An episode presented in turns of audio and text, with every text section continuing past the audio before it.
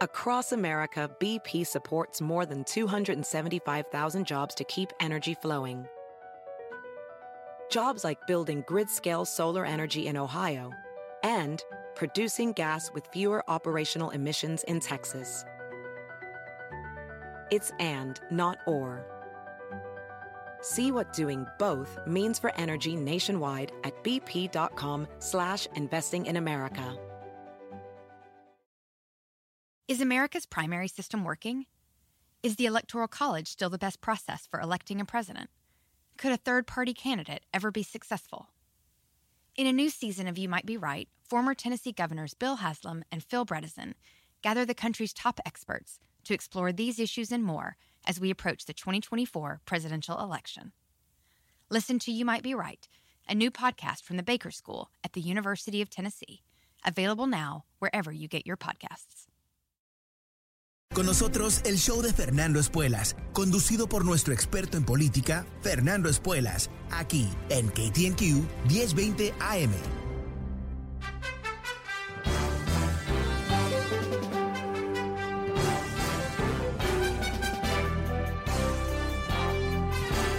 Buenas desde Washington, muy buenas tardes, gracias por acompañarme. Empezamos una nueva semana juntos.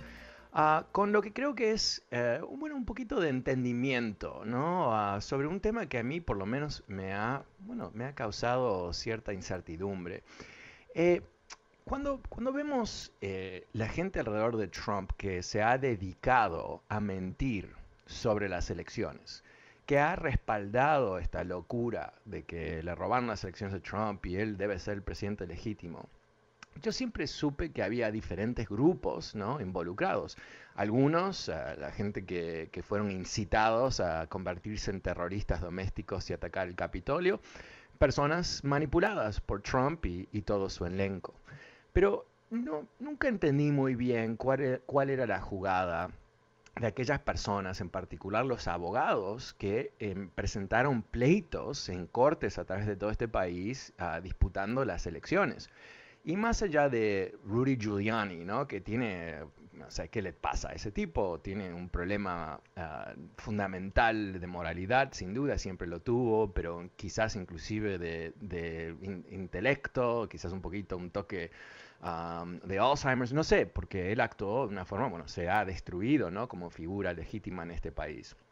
Pero hubo otras personas que se involucraron en todo esto. Uh, una de ellas, que realmente para mí siempre fue un gran misterio, se llama Sidney Powell, quizás la has visto.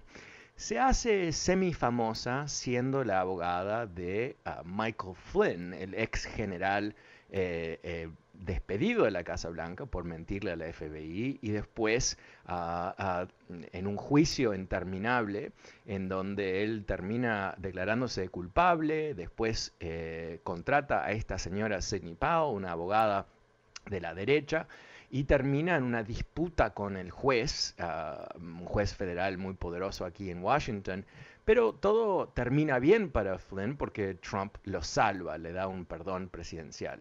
Pero Sidney Powell también fue partícipe de varios de estos pleitos. También fue uh, una de esas figuras que aparecía con uh, Rudy Giuliani y otros en esta pandilla de, de, de crooks, ¿no? de ladrones que eh, apoyaron a Trump. Y yo pensé, quizás ella también está viviendo uno de esos problemas mentales, ¿no? El eh, ser capturada quizás por QAnon, por conspiraciones, por, por, fantasías totalmente absurdas, pero que han motivado a mucha gente. Quizás lo sobrepensé, ¿no? Porque lo que reporta el Washington Post esta mañana es que Sidney Powell generó un negoción con estos ataques a la Constitución de Estados Unidos. Se rellenó de dinero en este esfuerzo de ser campeona de Donald Trump. En particular, más de 14 millones de dólares que ella recaudó a través de un comité que uh, tenía como propósito supuestamente uh, pelear para Trump. Y uh, todo esto surge, sabemos ahora que ella hizo esto, porque eh, meses atrás, y los detalles no son tan importantes como a grandes rasgos qué es lo que pasó aquí, varios de sus colaboradores eh, renunciaron a participar en este comité porque no podían encontrar el dinero. ¿Dónde está el dinero? Bueno, Sidney Powell inclusive no le dejó al director financiero ver las cuentas bancarias de este grupo. Y hasta este momento nadie sabe dónde están los 14 millones de dólares que ella y su grupo recaudaron. Ahora, eh, si tú piensas, bueno, ¿cuál es la relevancia de todo esto? Yo creo que más que nada nos da la sensación de lo que ha pasado alrededor de Trump, ¿no? Él, eh, por lo que entendemos ahora, no cree que le robaron las elecciones, sino que él utilizó esa mentira, se enamoró de esa mentira, trató de encontrar gente que creía, trató de vender esa mentira, y quizás parte de él lo sabe, quizás ya no. Es una de esas cosas donde a veces repites una mentira tanto tiempo que te olvidas si es verdad o no. Quizás ese es el caso. Pero con gente como Sidney Powell y, y muchos más que han rodeado a Trump, esto fue un negocio.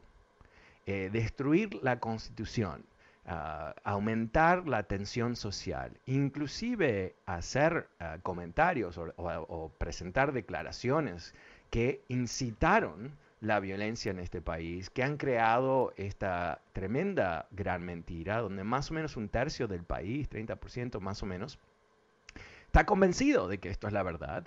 Inclusive un porcentaje muy alarmante piensa que eh, es legítimo tomar armas en contra del gobierno si es necesario para restaurar a Donald Trump. Todo esto es parte de ese conjunto de acciones y técnicas de gobiernos autoritarios, de movimientos autoritarios que quieren capturar el poder. Y lo hacen no necesariamente con un golpe de Estado clásico con tropas en las calles, sino a través de las manipulaciones de las elecciones, la destrucción de la institucionalidad, el cuestionamiento de los resultados cuando no les sale bien. Y aquí tenemos eh, un entorno en los republicanos donde, como te he comentado varias veces en este programa, han hecho un gran esfuerzo para cocinar las leyes para prevenir que latinos y que negros en particular no puedan votar en este país.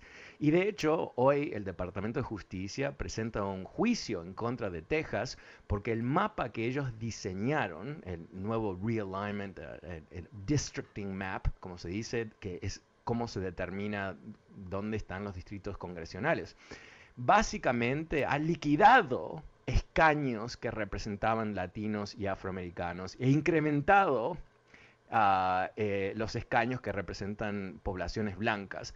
Aunque, escucha lo que te voy a decir, el 95% del crecimiento de la población de Texas ha venido en, que, en gente latina y gente afroamericana. Dicho de otra manera, eh, Texas está intentando limitar el poder democrático de ciertas poblaciones muy fácilmente identificadas. Ah, algo que, por supuesto, ellos hicieron a, través de más de 100 años después de la guerra civil para prevenir que afroamericanos y lo que ellos llamaban mexicanos, estadounidenses de descendencia latina, ah, nacidos en Texas, para que ellos no voten tampoco. Entonces, eh, eh, eh, están limitando eso, pero también están condicionando, o sea, están haciendo el, pre-votación para tratar de cocinar las cosas para que no pueda ganar un demócrata. Pero lo que ha hecho Sidney Powell y todo el resto de esta gente es, han creado la, la, la, percepción de que aquí hay algo realmente ah, que debe llamar la atención a los votantes de Trump, que no, no se puede creer en esto. Y, más allá de, lo que ella pueda creer como Sidney Powell, amante, no digo literalmente, pero amante de, Donald Trump, en realidad hay 14 millones de razones por qué ella lo hizo. O sea, ella utilizó esto para llenarse de millones de dólares uh, en manera tan descarada que inclusive colaboradores que, trumpistas que ella trajo a este grupo, todos renunciaron el mismo día uh, por no poder a entender las finanzas. Una manera muy, muy educada de decir aquí hay algo mal, ¿no? 14 millones de razones por qué hay algo mal. Y esto se junta, aunque no está conectado directamente, con lo que se anuncia hoy desde el Securities Exchange Commission, que es eh, el ente del gobierno federal que vigila las empresas que cotizan en bolsa. Eh, esa organización fue creada en los años 30 para lograr bajar el nivel de fraude, del cual había muchísimo ah, en Estados Unidos, no era regulado, podías vender acciones de cualquier manera, o sea, había muchísima especulación, mucho fraude. Y es la, organización que eh, se encarga de proteger al inversionista. Dicho de otra manera, es la organización que se encarga en, buscar fraude. Bueno, eh, Trump anunció que su nueva empresa que busca reemplazar a Twitter o crear un producto que compita con Twitter, recaudó mil millones de dólares. ¡Wow! Mil millones de dólares. Pero no quiere explicar de dónde vienen los mil millones de dólares. Y entonces el temor que ha surgido rápidamente, porque recordemos que Trump ah, no es normal, ¿no? no es un expresidente normal que recibe información privilegiada, top secret information, o sea, todos los expresidentes reciben casi básicamente todo la información, él no, ah, se lo han prohibido. Pero el miedo es que Donald Trump quizás recaudó estos fondos de algún otro gobierno, de otro país, Arabia Saudita, de Turquía, quién sabe de dónde, que pueden exponerlo a él a ser manipulado ah, por el dinero. O sea, es quizás es una manera de ponerle dinero en su bolsillo. O sea, eh, el, el, olfato de todo esto es que mucha de esta gente, Trump siendo el número uno, ¿no? porque él ha recaudado más o menos 400 millones de dólares, algo así, una exageración, para sus fondos para pelear contra las elecciones, que todo esto es un gran negocio para ellos. Es un mecanismo de, extraer valor a un sistema político en donde siempre ha habido corruptos, no todos son corruptos, ni, mucho menos, ah, pero aquí tenemos lo que sería ¿no? Ah, el ejemplo, otro ejemplo más, de cómo una mafia puede ah, plantarse en el poder en Estados Unidos y cómo nosotros eh, no estamos eh, preparados como país, como sistema político, como sistema legal inclusive, de, proteger el sistema, ¿no? Eh, de poder ah, ver esto por lo que es una amenaza, por supuesto, de la moralidad del país en su más profundo sentido, pero al nivel más práctico, lo que puede ser el comienzo de un nuevo ah, golpe de Estado, la preparación para un golpe de Estado. Porque la historia nos dice algo bastante obvio, ¿no? Que golpes de Estado que fracasan en países democráticos se convierten como el primer, ah, el primer paso hacia un golpe de Estado exitoso. Inclusive hoy, ah, The Atlantic, que es una revista muy, muy prestigiosa en Estados Unidos, tiene más de 150 años, es una, ah, una revista que tiene mucho impacto en los círculos de poder en Estados Unidos, dicen que eh, están rededicando su misión a reportar sobre los esfuerzos del Partido Republicano de destruir la democracia de Estados Unidos. Wow. The Atlantic eh, no es una revista conservadora, no es una, revista liberal, sino es una revista crítica. Y tomar este paso, eh, por lo menos aquí en Washington, en ciertos círculos, eh, es una demostración de la gravedad ah, que enfrenta este país. Hemos visto en los últimos 20 años países que habían eh, tenido oportunidad de ser democráticos, estoy pensando en Rusia, estoy pensando en Turquía, estoy pensando en Hungría, ah, que a través de gente como Trump, populistas, gente que está dispuesto a mentir, que está dispuesto a,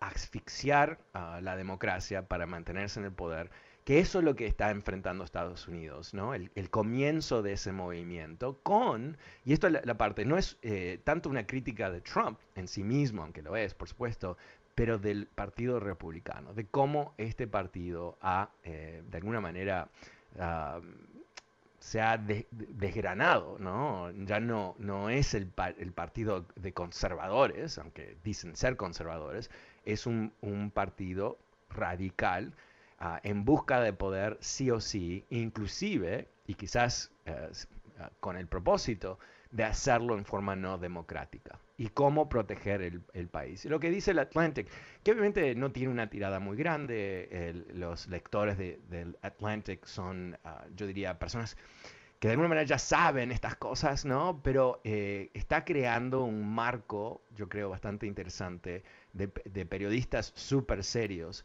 que nos pueden dar casi el trasfondo de las cosas. Y quizás, quizás, si no quiero ponerle demasiado peso a todo esto, es una revista nada más, pero quizás eh, por su impacto sobre otros periodistas le dé la valentía a muchos periodistas que siguen con esta estupidez de, bueno, si tenemos a Adolf Hitler, vamos a, tener a alguien, o sea, al revés, perdón, si tenemos a alguien en contra de Adolf Hitler, vamos a tener a Adolf Hitler ah, en, nuestro reportaje, ¿no? No, en realidad no, o sea, eh, con alguien que realmente se ha demostrado ser destructivo al sistema democrático, tienes que explicarlo, ¿no? Ah, hoy escuché una muy buena frase ah, ah, de un historiador que decía, hay que distinguir entre las noticias, en donde los medios, genéricamente hablando, están enfocados en qué es lo que pasó en este momento, qué es lo que pasó en este, en este momento, eh, muchas veces sin contexto, ¿verdad? Son eh, los detalles de algo que, que, que por razones económicas, ¿no? De cómo funciona una revista online, un periódico, un canal de televisión. ¿Qué quieren? Quieren que cuando tú veas ese promo viendo la tele, que, tú sintonices al noticiero, ¿verdad? Él distingue eso del periodismo, donde dice lo que el periodismo debe hacer es ver el contexto más amplio, es ver las cosas en forma mucho más crítica, es poder distinguir entre la verdad y las mentiras. Y de eso yo creo que eh, obviamente es un sentimiento que, comparto completamente, eh, como hemos descubierto juntos en este programa. Eh, hay muchas personas que tienen fuertes opiniones que no están basadas en nada, ¿no? Que no están, perdón, no están basadas en nada real no están basadas en, ningún tipo de información ah, verídica. No es 2 más 2 más, es más 4, sino es una versión de 2 más 2 es, bueno, 38 o 7 o 9. Depende en lo que el mentiroso, el, que trata de manipular, trata de lograr. Entonces, para nosotros eh, que estamos interesados en mantener ah, este país ah, como un país democrático, que entendemos, ¿no? porque hay que entender esto, que si Trump como presidente de Estados Unidos se enfocó en una forma obsesiva sobre inmigrantes, en forma negativa, que eh, eh, utilizó los poderes de la presidencia para hacer más difícil la ciudadanía, para complicar los green cards, le cerró la puerta a, migrantes legales de varios países porque tenían ah, antecedentes musulmanes o son musulmanes que, ah, se, gastó la lengua mal hablando de latinos, de, mexicanos en particular, pero latinos en general. Debemos entender que un retorno al poder de él y su partido eh, es casi garantía de que nosotros nos vamos a convertir en el enfoque de sus ataques, que él va a utilizarnos como cualquier populista utilizaría, como el enemigo dentro de las fronteras para justificar un sinfín de acciones completamente malévolas. Porque recordemos, no es simplemente si él nos odia o no nos odia, eso es de segundo plano, no importa. Lo que sí es importante entender, que como él ya ha hecho, lo hizo bajando esas famosas escaleras cuando anunció su, su candidatura en el 2015, que va a necesitar un enemigo interno y que ya nos ha, señalizado, ya nos ha puesto el blanco sobre la espalda. Ah, y que hay mucha gente en este país que está dispuesta a creer que nosotros somos invasores, que nosotros venimos a destruir, que venimos a robar, que venimos a distribuir drogas, que venimos a violar sus mujeres, que somos bad hombres, como dijo Trump más de una vez, como emblema de, de su posición y garantía. Esto es fundamental entenderlo la garantía que Trump le ofrece a sus votantes es que él va a atacar los enemigos de este grupo, ¿no?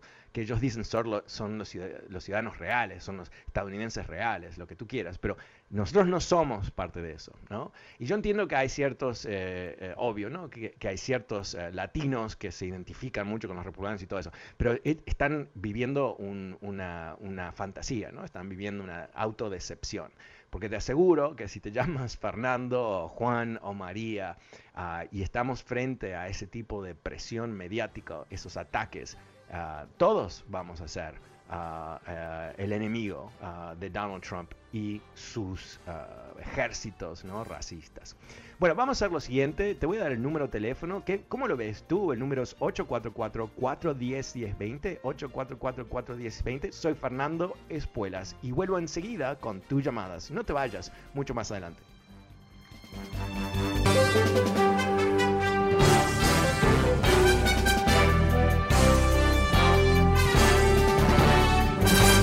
Hola, ¿cómo estás?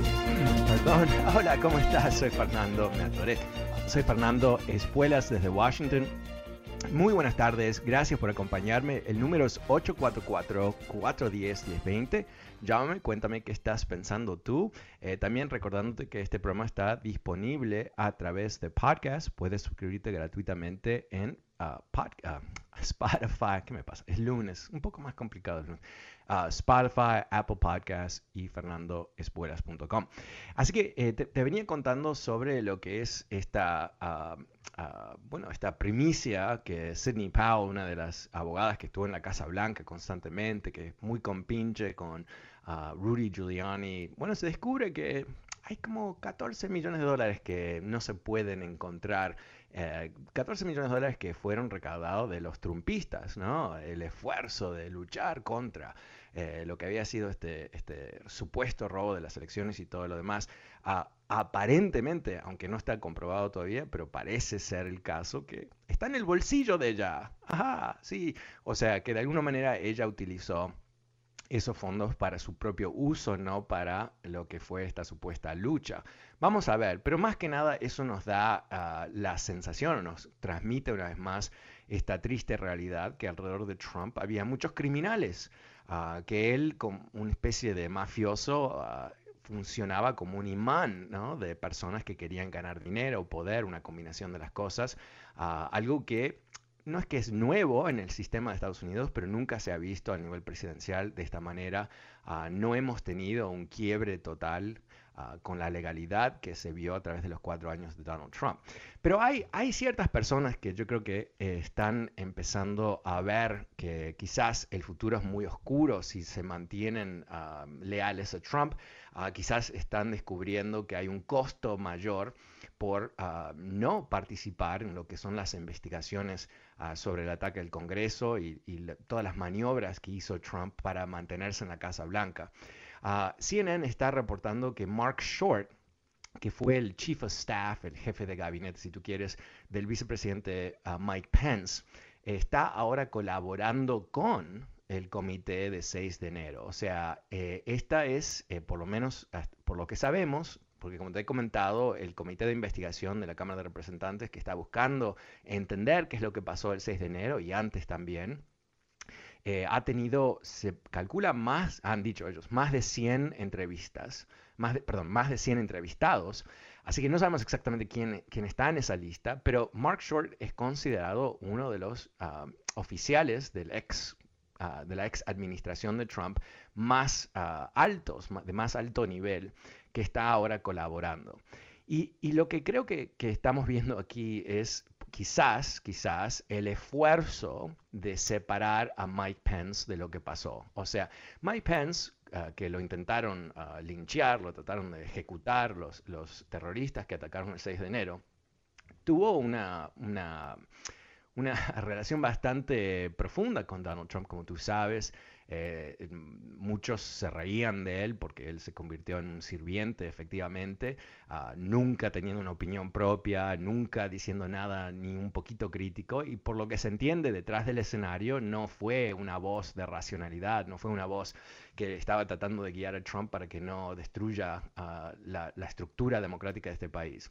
Pero tampoco se piensa que Mike Pence participó o intentó participar en un golpe de Estado. Lo que sí sabemos es que Mike Pence Ah, buscó información para ver si él podía parar la, ah, certificación de las elecciones y después de hablar con, ah, con diferentes eminencias republicanas determinó que no, no, no había posibilidad de que él podía parar la certificación del, del presidente electo Biden. Y eso lo puso en un, en un choque en contra de Donald Trump. recordemos que Donald Trump lo amenazó varias veces en Twitter el, día de 6 de enero, que si solamente Pence hace lo correcto, eh, vamos a poder retomar el país y, todo el resto. Entonces, eh, leyendo que, su chief of staff, su mano derecha en la Casa Blanca, la mano derecha de, Mike Pence, está ahora colaborando con el comité, yo creo que es parte de, algo uh, bastante profundo. Eh, los asesores de Trump, el, el elenco de Trump, ha tomado una posición que no les está funcionando muy bien, pero de que ellos no van a dar testimonio porque existe el privilegio ejecutivo y Donald Trump les ha comandado, como si fuese presidente, ¿no? Eh, no, no dar testimonio. Algo que no, no tiene el más mínimo sentido porque se reconoce que el privilegio ejecutivo, executive privilege, solamente lo tiene el presidente actual, no lo tienen expresidentes. Ah, entonces, por supuesto, esto fue un esfuerzo de Donald Trump de bloquear la investigación, eh, porque obvio, ¿no? No le conviene, sabemos que van a salir aquí, van a surgir muchos eh, detalles que obviamente no, no lo van a dejar lucir a él, pero hasta ahora no ha habido gente en su entorno, gente que se considera parte del Trump team dando testimonio. Eh, quizás esto eh, es el comienzo de lo que es esa separación, ¿no? Eh, Mike Pence tiene un problema político brutal. Por un lado, el ex vicepresidente ah, usualmente es el favorito para ser electo, ¿no? O sea, usualmente el, el ex vicepresidente tiene una ventaja no siempre le sirve, pero es una ventaja importante relativa a otros candidatos. Y en el Partido Republicano en particular, que es un partido bastante jerárquico, ¿no? O sea, eh, si tú eras el, número dos como vicepresidente, ahora tienes la posibilidad de ser número uno, etc. Em, eh, Pence no es un candidato fuerte para los republicanos. Eh, su nivel de aprobación no es bajo, o sea, es bajo, pero es el más alto de todos los republicanos con la excepción de Donald Trump. Dicho de otra manera, si Donald Trump no se presenta a las elecciones del 2024, se puede esperar que Pence pueda quizás a recoger suficiente apoyo de votantes republicanos como para lograr ah, su elección o por lo menos ganar la, nominación republicana. Obviamente, el gran problema que él tiene es que, por un lado, eh, muchos trumpistas eh, piensan que él ah, no hizo lo correcto, que él no, y pensemos lo que ellos le, habían pedido, que él viole la constitución. O sea, eh, porque Pence no violó la constitución, no es visto como alguien seguro, no es visto como el heredero de Trump. pero pues, del otro lado es que si él está muy pegado a Trump también, ¿qué es lo que va a pasar? Va a ser muy difícil que Pence, que no es una figura carismática, ¿no? O sea, Donald Trump con su sinfín de defectos, simplemente al nivel mediático, tuvo la, bueno, una capacidad de comunicación brutal, ¿verdad? Eh, una capacidad de, recibir atención, de generar atención, de, tirar ah, eh, bombas constantemente que a su vez se convierten en cosas deliciosas para la gente que lo apoya y la gente que lo odia, ¿no? Eh, Pence no tiene ese perfil, no tiene para nada la capacidad de, llenar un, gran estadio de gente que lo apoye. Pero sí lo que tiene es una especie de, yo diría, Em, eh, como una, pintada por encima de ser el clásico conservador republicano, con la idea de que quizás los republicanos para el 2024 van, a querer menos locos y más tradicionales. Pero ahí está el problema, ¿no? ¿Quién es la audiencia para, para Pence, ¿no? O sea, los demócratas nunca van a votar por él. los anti-trumpistas, quizás, uh, republicanos anti-trumpistas, quizás lo vean a él como una mejor opción, pero los más fervientes republicanos no lo van a ver a él como la gran opción, porque Trump básicamente ha dicho que es una especie de, bueno, desleal o, no, ha utilizado la palabra traición, pero cuando eh, amenazó a, Pence varias veces el 6 de enero, creo que quedó bastante claro eh, quién es. Y lo que dice Pence es que no ha hablado más de un, una o dos veces con, con, Trump desde que salieron de la Casa Blanca, dicho de otra manera, eh, Donald Trump le está poniendo un poco la, muralla, ¿no? Eh, le construyó una muralla alrededor de Pence. Por supuesto, eh, cuando empezamos a hablar del campo de republicanos que pueden presentarse para las elecciones, también tenemos que reconocer ¿no? que hay muchas opciones para los votantes republicanos, pero el gran problema sigue siendo Donald Trump, que él tiene un interés propio de mantenerse vigente como figura política. Eh, lo que se piensa que él está haciendo es, él, él tiene la sensación de que si él es, entre comillas, candidato a la, presidencia una vez más, eh, no va a ser procesado legalmente, o que él tiene un nivel de protección, o que por lo menos poder proclamarle a sus ah, apoyadores, ¿no? a su gente, de que él es una especie de víctima. Porque Trump ¿no? Eh, tiene esa rarísima combinación que por un lado nos dice que es el mejor, más poderoso hombre del planeta Tierra, y por otro lado que me están atacando constantemente. De hecho, eh, eh, dio una entrevista este fin de semana donde dice que, que todos mis amigos me dicen, ¿cómo sobreviviste? Porque te, estuvieron atacando tanto, ¿no? Siempre la, la, victimita con ese toque de que es un héroe que pudo sobrevivir, ¿no? Ah, mientras tanto, hay varios republicanos en este país, senadores principalmente, ciertos gobernadores, que le han puesto ojo a la Casa Blanca, por supuesto, y, quisieran, ah, yo creo, correr, presentarse, hacer críticas salvajes a, Biden ah, para posicionarse como la gran respuesta. Porque estamos eh, frente a una situación donde, aunque las cosas objetivamente están mejores.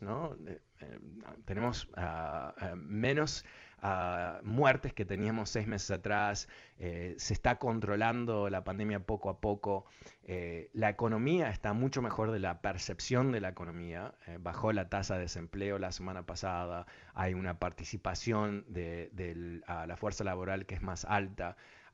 Está este problema que está espantando mucha gente, por supuesto, de la inflación, pero en forma relativa, eh, y, si creemos a la Reserva Federal y si creemos a, los grandes bancos de Wall Street que dicen que eh, la inflación está con nosotros ah, hasta el año que viene, pero esperan que va a empezar a bajar porque están trazando la, razón de la inflación, no algo eh, estructural a la economía de Estados Unidos exactamente, sino lo que ha sido este problema con las cadenas de distribución ah, que fueron liquidadas en algunos casos por varias razones, eh, eh, una cantidad de razones, los problemas de COVID en Asia, eh, el cambio de demanda de lo que fueron clásicamente servicios en Estados Unidos, ahora bienes, o sea que estamos comprando muchas cosas que tienen que ser fabricadas y no hay capacidad y eso está subiendo los, los, precios. Y por encima, uh, crecientes precios de, de energía. Bueno, todo eso dicen ser algo que va a desaparecer con la marcha del tiempo, pero vamos a ver. El número es 844-410-1020. ¿Cómo lo ves tú? Llámame y cuéntame. Soy Fernando Espuelas y vuelvo enseguida con tus llamadas.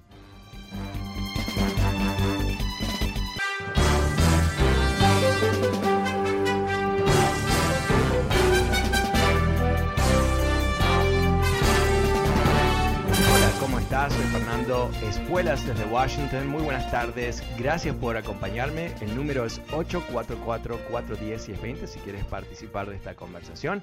También recordándote que este programa está disponible a través de podcast. Puedes suscribirte gratuitamente en fernandoespuelas.com. Antes de volver a las líneas, quiero avisarte que ya viene la conferencia Empodérate, Empodérate aún en crisis con el doctor César Lozano este 12 de diciembre en el Centro de Convenciones de Los Ángeles. Compra tus boletos ya en Ticketron o llamando al 818-774-9272. Una vez más, 818-774-9272. Pero sabes qué, te voy a regalar dos boletos. Si eres la tercera llamada esta tarde, te ganas dos boletos a esta interesante conferencia con César Lozano. Pero ahora vuelvo a las líneas con Giorgio. Hola Giorgio, ¿cómo te va? Buenas tardes. Bien, buenas tardes. Vos sabés que a veces, a, veces eh, eh, eh, pienso que no solamente estamos mal representados en el, en el Partido Demócrata, porque pienso que les falta, no le falta capacidad, pero sí le falta inventiva, le falta creatividad para explicarle a estos zoologiqueros de que poniendo, poniendo 11 millones de personas que ya se merecen porque están pagando impuestos, porque están aportando a la, a la comunidad, están aportando al comercio eh, económicamente con este país, establecidos, con hijos crecidos, ¿cómo puede ser que todavía el partido del de, facileroso ese de allá, que ni siquiera juega bien, eh, eh, a lo que tiene que jugar porque ni, ni al tute debe jugar bien. Pero bueno, el tute, tute es una cosa de cartas, ¿eh? no hay ninguna mala palabra. Cabrero se llama, de los viejitos, ¿viste? Allá. Pero es, es inconcebible. Imagínate cómo moveríamos la, la economía con 11 millones de gente con ganas de crecer, con ganas de tener su casa, eh, que han soportado y han empujado, catapultado a sus jóvenes a estudiar más de lo que yo estudié en mi vida, estoy seguro. Y entonces, ¿cómo puede ser que haya retrógrados? ¿Cómo puede ser que un tipo que no paga sus obligaciones y que estafa a medio mundo no esté preso? ¿Viste? es, es, algo es algo que porque si vos mañana mañana debes taxes te van a perseguir. Si yo hubiera debido taxes, me van a perseguir y voy a tener que pagar porque no me puedo, no me puedo hacer lo que Al Capone, ¿te das cuenta? Porque al final murió en Alcatraz de una, de una este, pulmonía, pero pero realmente por lo único que lo pudieron encanar fue por eso. Y a este tipo, ¿cómo puede ser? Lo mismo que la que tenemos en Argentina. Puede ser que una mujer que se robó 10 mil millones de mangos y que tiene un casino que les costó 800 millones de dólares y se sabe dónde está el casino en, en Miami y nadie la mete presa, tiene ocho causas en tribunales y está vivita y coleando, dando vueltas, haciendo fiesta. Eh, estás hablando de Christina Kirchner. Sí, sí, sí, sí, sí, sí, sí, y, eso es lo poco que se sabe y nunca fue y nunca fue este abogada, lo compró el título y encima lo compró mal. Mm. Y bueno, pero, pero ahí, ahí, está, ¿no? O sea, eh, eh, hemos hablado tú y yo en otras ocasiones de, de ah, la destrucción masiva que llevó a cabo el populismo de Perón y, los peronistas desde entonces, en donde han prometido cosas que nunca se pueden cumplir, ¿no? O sea, no, no, no han entregado jamás una economía balanceada, una economía que puede sobrevivir a procesos de inflacionarios y todo el resto pero eh, eh, de eso se trata, ¿no? Eh, el ejemplo de, los peronistas en Argentina es muy, muy bueno, yo creo, porque tiene, ah, bueno, el, populismo, uno puede distinguir los rasgos fácilmente, ¿no? prometen salvar a la gente de lo que son los ataques o las depredaciones, los robos de una élite o de un grupo en particular. generan muchísima esperanza para ganar votos y apoyos y gente en la calle y todo el resto. Y cuando llega el momento de entregar las cosas, eh, hacen cualquier tipo de desastre, ¿verdad? Porque al fin y al cabo, 2 eh, más 2 es 4 y, no se puede reinventar de alguna manera el, eh, la economía de tal manera que pueda realmente suplir las necesidades de la gente. Entonces, eh, ¿qué es lo que están haciendo en este país? Eh, lo mismo, ¿no? Están prometiendo que van a restaurar el país, ah, que es una especie de, de, ah, promesa, ¿no? bueno, pero, ¿qué es lo que están diciendo? No? más que cómo lo van a restaurar, es decir, que vamos a restaurarlo, ¿por qué? Porque ha sido de alguna manera destruido. ¿Y quién lo destruyó? Depredado, Los demócratas. Depredado por presidentes incapaces, lo depredaron. Entonces ellos, el, Partido Republicano destruye la economía, eh, siembra desazón y tiene que venir un este, eh, un demócrata a levantar a levantar el muerto y encima lo levanta mal porque quieren que lo levante acá a lo mejor con levitación viste es algo eh, pero no te quiero interrumpir Fernando y te felicito siempre. No no gracias gracias Mira, yo, creo que, que, el, lo que tú has dicho, eh, yo le he comentado a, republicanos que me llaman a este programa, no, se lo quieren creer, pero eh, cuando uno ve la creación de empleos eh, bajo demócratas versus republicanos, eh, no, no, hay ninguna comparación. O sea, eh, bajo presidencias demócratas, esto es la, ha sido la realidad por 50 años. Se crean 5 o 6 veces más empleos. Se ha creado, creo que son como 4 veces más empleos en los primeros 11 meses de, de, Biden o 10 meses de Biden que en los 4 años de Trump. O sea, realmente eh, es increíble. Inclusive antes de la, pandemia, donde Trump estaba proclamando la mejor economía en la historia de la humanidad y todo el resto, en realidad no, ¿no? O sea, son mentiras sobre mentiras. Pero, pero el don que ellos tienen es poder convencerle a millones de personas de bajos recursos o relativamente bajos recursos que ellos son ah, de alguna manera ah, los más competentes con la economía. ¿no? Y lo que ellos dicen es, eh, no, porque los, demócratas quieren básicamente eh, aplastar la economía con impuestos y regulaciones. Y, para muchos eso suena, bueno, claro, porque impuestos, a mí no me gustan los impuestos altos, entonces eso es malo, pero lo que no entienden es que lo que ha pasado desde Reagan es que eh, los impuestos han bajado para la gente rica, pero en forma relativa han subido para la gente de clase media. Y, y además de eso, que creo que es también algo muy fundamental, es que no ha habido suficiente inversión en este gobierno, en este país, eh, para lograr que se puedan crear más y más trabajo o mejores trabajos, ah, lo que crea un ciclo de decepción, ¿verdad? Donde eh, la decepción fomenta el voto de los republicanos, eh, porque dicen, no, sí, si, no fuese por el mal manejo de los demócratas, ah, pero esa, esa falta de, ejecución, esa falta de capacidad de gobernar, a su vez los, los vuelca a ellos en más desesperación, que es, es un ciclo vicioso, básicamente. No, lo estoy diciendo en forma muy clara.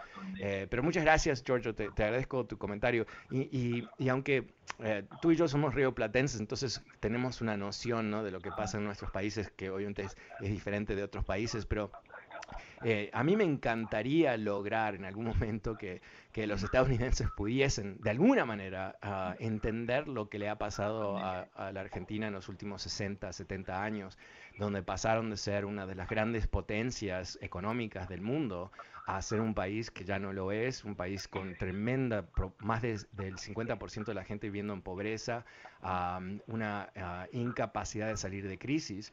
Ah, yo vi, eh, el otro día vi un, ah, José, creo que hay, un, hay un, ruido detrás, no sé si tú lo escuchas, yo lo estoy escuchando y está saliendo al aire, gracias. Em, Em, eh, estuve viendo un, análisis de la diferencia en diferentes países, Chile, Argentina y Uruguay. Y, esos tres países usualmente se, se, comparan uno al otro, obviamente por geografía, son el cono sur de Sudamérica, pero también porque hay cierta coincidencia cultural y niveles de educación semejantes y todo el resto.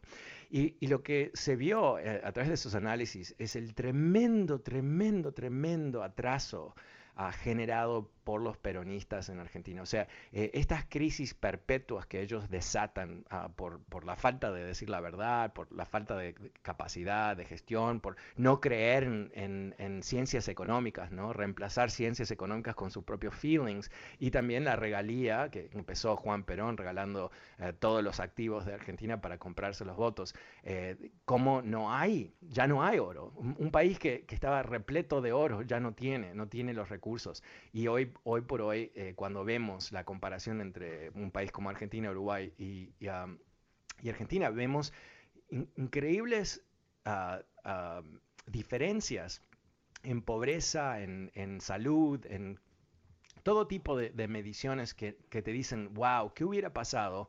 Porque para aquellos que no sepan, ah, Argentina es un país tan grande como la mitad de Europa. ¿ok? Es increíblemente grande. Y hay de todo, ¿eh? hay petróleo, hay metales, obviamente hay agricultura, hay 45 millones de, personas eh, que tienen mucha capacidad creativa, mucha educación detrás y todo eso. ¿Y por qué sigue cayendo en un pozo? Y, no, no, pretendo darte la respuesta así en una frase muy fácil al aire, pero básicamente lo que ha ocurrido es el, constante, la herida constante ah, de, los peronistas que siguen vendiendo lo mismo. La, única diferencia fue, en, creo que fue en el año 90, hubo un candidato que ganó, que se llama Carlos Menem, que, se presentó a ser presidente de Argentina con, la, con el mismo cantito de siempre, ¿no? Eh, aplastar los elites, que el Fondo Monetario Mundial se vaya, eh, vamos a nacionalizar más cosas, una cantidad, o sea, el, mismo discurso que los peronistas son muy exitosos en venderle a, una mayoría de los argentinos, lamentablemente. Pero ¿qué es lo que hizo Menem? Todo al revés. Eh, no era real lo que dijo y llevó a cabo una especie de mini revolución donde eh, vendieron las empresas nacionales, estabilizaron eh, la moneda, hicieron una cantidad de cosas. Yo tuve la, oportunidad completamente accidental de vivir en Argentina en esos momentos. Tomé un trabajo con una empresa inglesa en Buenos Aires y de ahí estuve casi cuatro años durante este experimento donde revertieron todas esas políticas terminó mal, cuatro años después explotó todo igual por otras razones, pero, pero en fin, eh, eh, fue increíble la, diferencia de tener ah, por lo menos algo racional. un intento de hacer más fácil crear una empresa, por ejemplo, de deshacer. Yo recuerdo un discurso que dio Menem por televisión, porque fue muy como wow, porque hizo una vuelta total, giró su posición donde habló de las telarañas que, que, habían, uh, se habían formado a través de todo el Estado y, la falta de, de, habilidad del gobierno de actuar, ¿no? Era una especie de, uh, bueno, de, lastre sobre, sobre los argentinos y la economía de Argentina. En fin, pero eso fue, fueron cinco años, seis años donde pudieron eh, revertir esa situación y hubo un crecimiento importante en todo el país y después volvieron a lo mismo, después volvieron a lo mismo. Pero, pero yo creo que para Estados Unidos, y, aquí está la lección de todas estas cosas y todos estos países, eh, tenemos que entender, e, este es el reto yo creo, es difícil para un estadounidense normal eh, pensar que estamos frente a tal crisis. Eh, no hay experiencia, no, no hay experiencia. De, la misma manera que hay una cantidad de bobos, honestamente, que están, ah, las vacunas, ah, me están quitando la libertad. Ah". ¿Por qué? Porque no tenemos memoria de lo que era la vida en los años 50, antes de las vacunas, donde estabas rezando todas las noches para que no se te muera tu nene, ¿no? Para que tu bebito pueda sobrevivir a un año y después a otro año, ¿no? Y, y cómo salvarte de estas enfermedades que a través de los siglos, a través de la historia de la humanidad, eran una, un, lamentablemente un factor muy importante en, cómo se, mueren los niños. entonces no hay esa memoria. Y, y, ahí es donde gente que no tiene memoria, no tiene historia, no tiene contexto, es muy fácil manipulada. Eh, cuando hablamos de ignorancia, a veces nos damos el, jueguito, ¿no? De decimos, bueno, los ignorantes por ahí, nosotros nos sentimos superiores a ellos. Pero es, más complejo que eso, eh, porque alguien ignorante con ideología, alguien que está siendo indoctrinado por, por Fox News o por programas de la radio, lo que sea, eh, son eh, personas que están casi abiertas, es, como son fértiles a, poder plantar una semilla de una conspiración y de ahí en adelante. Eh, el, otro día en Fox News hubo una, una comentarista de Fox News que comparó, escucha lo que te voy a decir, esto se hizo al aire, comparó a Anthony Fauci, el doctor Anthony Fauci, que es literalmente una eminencia en términos de enfermedades mundiales, que ganó la medalla presidencial, es, realmente un, gran ah, individuo, lo acusó de, ser igual que Joseph Mengele. Joseph Mengele era el nazi en Auschwitz que decidía qué niños iba a matar y qué niños los iba a poner en un laboratorio para experimentar sobre ellos. Es considerado uno de los grandes monstruos en, en un régimen, el régimen nazi obviamente, repleto de monstruos, de psicópatas, él se consideraba que era uno de los más graves psicópatas. Imagínate, ¿no? Se destacó en ese universo de, gente malévola. Y aquí tienes una, una bueno, no sé si es respetada ya, pero una respetada periodista que había sido famosa en su momento por ser periodista de CBS News y todo el resto, declarando que Fauci es como Mengele. Y eso es un, en un canal que tiene un, impacto increíble. Y, yo entiendo que los canales de televisión no pueden controlar 100% lo que dicen los comentaristas y todo eso, pero si, si, si te sale alguien a hacer ese tipo de comparación en tu canal, ¿qué es lo que harías? Bueno, das una declaración, estamos totalmente en desacuerdo, ese comentario no tiene lugar en nuestra pantalla, ah, es algo completamente no aceptable. No, lo, lo obvio, lo obvio, porque eh, es considerado tan mal gusto, tan mal gusto comparar a alguien normal, aunque no te guste, ¿no? Pero alguien como Fauci, que no ha matado a nadie, obviamente, con un asesino brutal, un, asesino histórico. Pero ¿sabes lo que está pasando y por qué Fox News no, ha declarado en contra de ella, no la ha parado salir al aire, por qué no, no han dicho nada? Es porque al fin y al cabo lo, es exactamente lo que ellos quieren lograr. Ellos quieren activar a esos votantes Ah, no, obviamente no le pueden decir la verdad, no, le, no, lo, no lo, pueden ah, ah, salvar, no pueden salvar la verdad porque ya han mentido tanto y no, no les conviene. Entonces dejan ese tipo de comentario. Y, y para millones de, republicanos, honestamente, a estas alturas, se lo creen. Entonces ellos no están batallando un virus, están batallando un nazi, ¿no? Y cuando tú batallas un nazi, eso te permite actuar como tú quieres. Y eso es lo que están buscando hacer. Están buscando activar a eh, los más fervientes trumpistas para que vean la tele, ¿no? Para que se, enganchen, para que se enojen. Ah, eh, el enojado ve más tele usa más el Internet. Eso es lo que están buscando. Bueno, me he quedado sin tiempo. Muchísimas gracias por acompañarme. Soy Fernando Espuelas. Vuelvo mañana como siempre. Muchas gracias. Chao. Across America, BP supports more than 275,000 jobs to keep energy flowing. Jobs like building grid-scale solar energy in Ohio and producing gas with fewer operational emissions in Texas. It's and, not or. See what doing both means for energy nationwide at bp.com slash investing in America.